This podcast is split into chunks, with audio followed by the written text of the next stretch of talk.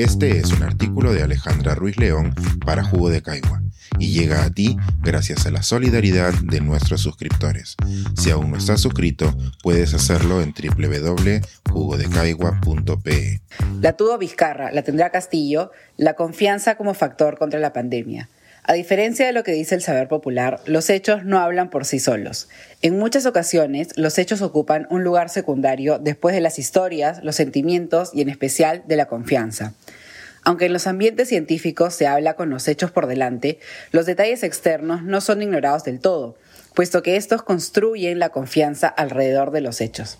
La información científica se valora por su objetividad y replicabilidad, pero también por la institución de origen, la trayectoria de sus productores y hasta el país donde se produce la información.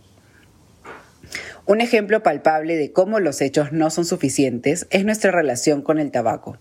Fumar es parte de la vida de muchas personas, a pesar de que sus repercusiones negativas estén retratadas en cada cajetilla de cigarros.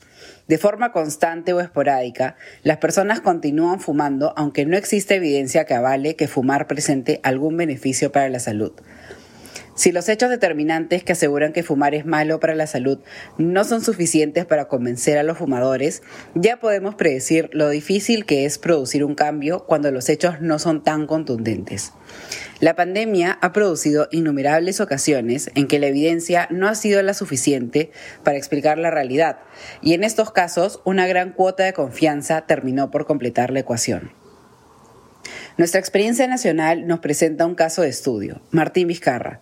Al inicio de la pandemia, el coronavirus era sinónimo de incertidumbre. Las noticias de nuevos brotes llegaban desde China, Italia y Estados Unidos, pero la información certera demoraba en llegar. Vizcarra anunció cuarentena nacional en un momento en que no se sabía con certeza los medios de contagios del virus, el grado de riesgo de los asintomáticos, ni lo improbable que era contagiarnos por recibir un paquete. En aquel clima de perplejidad, la cuarentena absoluta parecía la única solución, pero necesitaba de una confianza total en nuestras autoridades. El antes llamado nuestro presi usó sus dotes paternales para mirar fijamente a la cámara y pedir nuestra confianza, mientras que también nos pedía que nos uniéramos en comunidad y cerráramos las puertas al virus. La información era poca, la confianza era grande. Meses después, la situación no podría ser más diferente. Vizcarra traicionaría nuestra confianza una y otra vez, hasta el punto máximo de vacunarse a espaldas de la población y de manera ilegal. La confianza depositada en Vizcarra se transformó en desconfianza hacia la vacuna de Sinopharm. Para muchos, la publicación de sus estudios, la aprobación por parte de la OMS y la vacunación del personal médico no son hechos suficientes para aceptarla. En redes sociales y en testimonios de WhatsApp, muchos creen que el único motivo por el cual esta vacuna se distribuye en nuestro país es por las jugarretas del Expressi. La desconfianza hacia Vizcarra va primero, la salud en segundo plano. Volviendo al presente, nos podría parecer que el coronavirus es ya un viejo conocido. Las dos previas olas de contagio nos han enseñado mucho y aunque nos encontramos con el registro de fallecidos más bajo desde el inicio de la pandemia, la variante Delta no debería ser ignorada. Los últimos estudios y documentos filtrados nos alertan que el enemigo ha cambiado. Esto es un hecho. La variante Delta es más contagiosa, produce una mayor carga viral y se necesita una gran parte de la población vacunada lo antes posible. Pero las interrogantes también están presentes. No conocemos qué porcentaje de la población necesita estar vacunada para evitar una nueva ola, ni cuál es la mejor manera de proteger a los más vulnerables, ni tampoco cómo aguantarán nuestros protocolos a los retos creados por esta nueva variante. Estas interrogantes nos colocan en una situación que conocemos muy bien, tomar decisiones sin tener toda la información. En este escenario, cuando los datos son incompletos, la confianza tendrá un papel importante y será un gran reto para nuestro nuevo presidente.